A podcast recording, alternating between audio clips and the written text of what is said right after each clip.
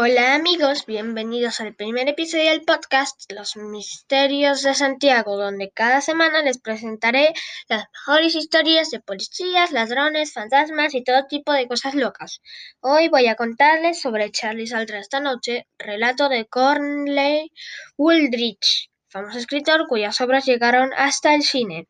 Mejor vamos al grano y empezamos a conocer a cada uno de los personajes de esta historia y cómo interactúan y logran ser increíbles.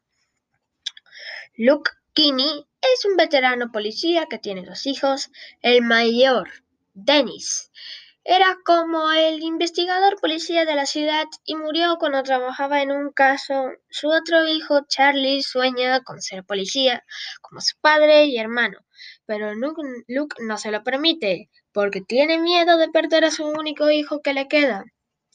La historia se centra en un personaje que se llama el fantasma y hacerla con mucha violencia cada varios estancos que son lugares donde se venden tabaco y alcohol.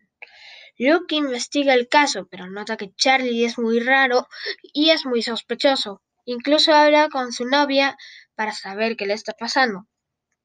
Charlie es muy misterioso, se porta de manera rara y sale en las noches coincidentemente cuando el fantasma ataca. Todo el mundo desconfía de él, incluso sus padres y enamorada. En su habitación tiene un mapa con los lugares marcados donde el fantasma atacó. Más sospechoso, imposible.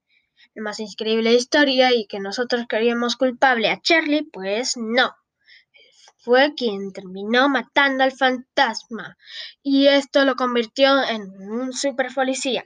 Al final nos enseña que Charlie sí salió esta noche, pero a atrapar al malo de la historia. Ahora, ese fue el primer capítulo. Vuelvan al siguiente capítulo para ver una recreación de una escena fantástica.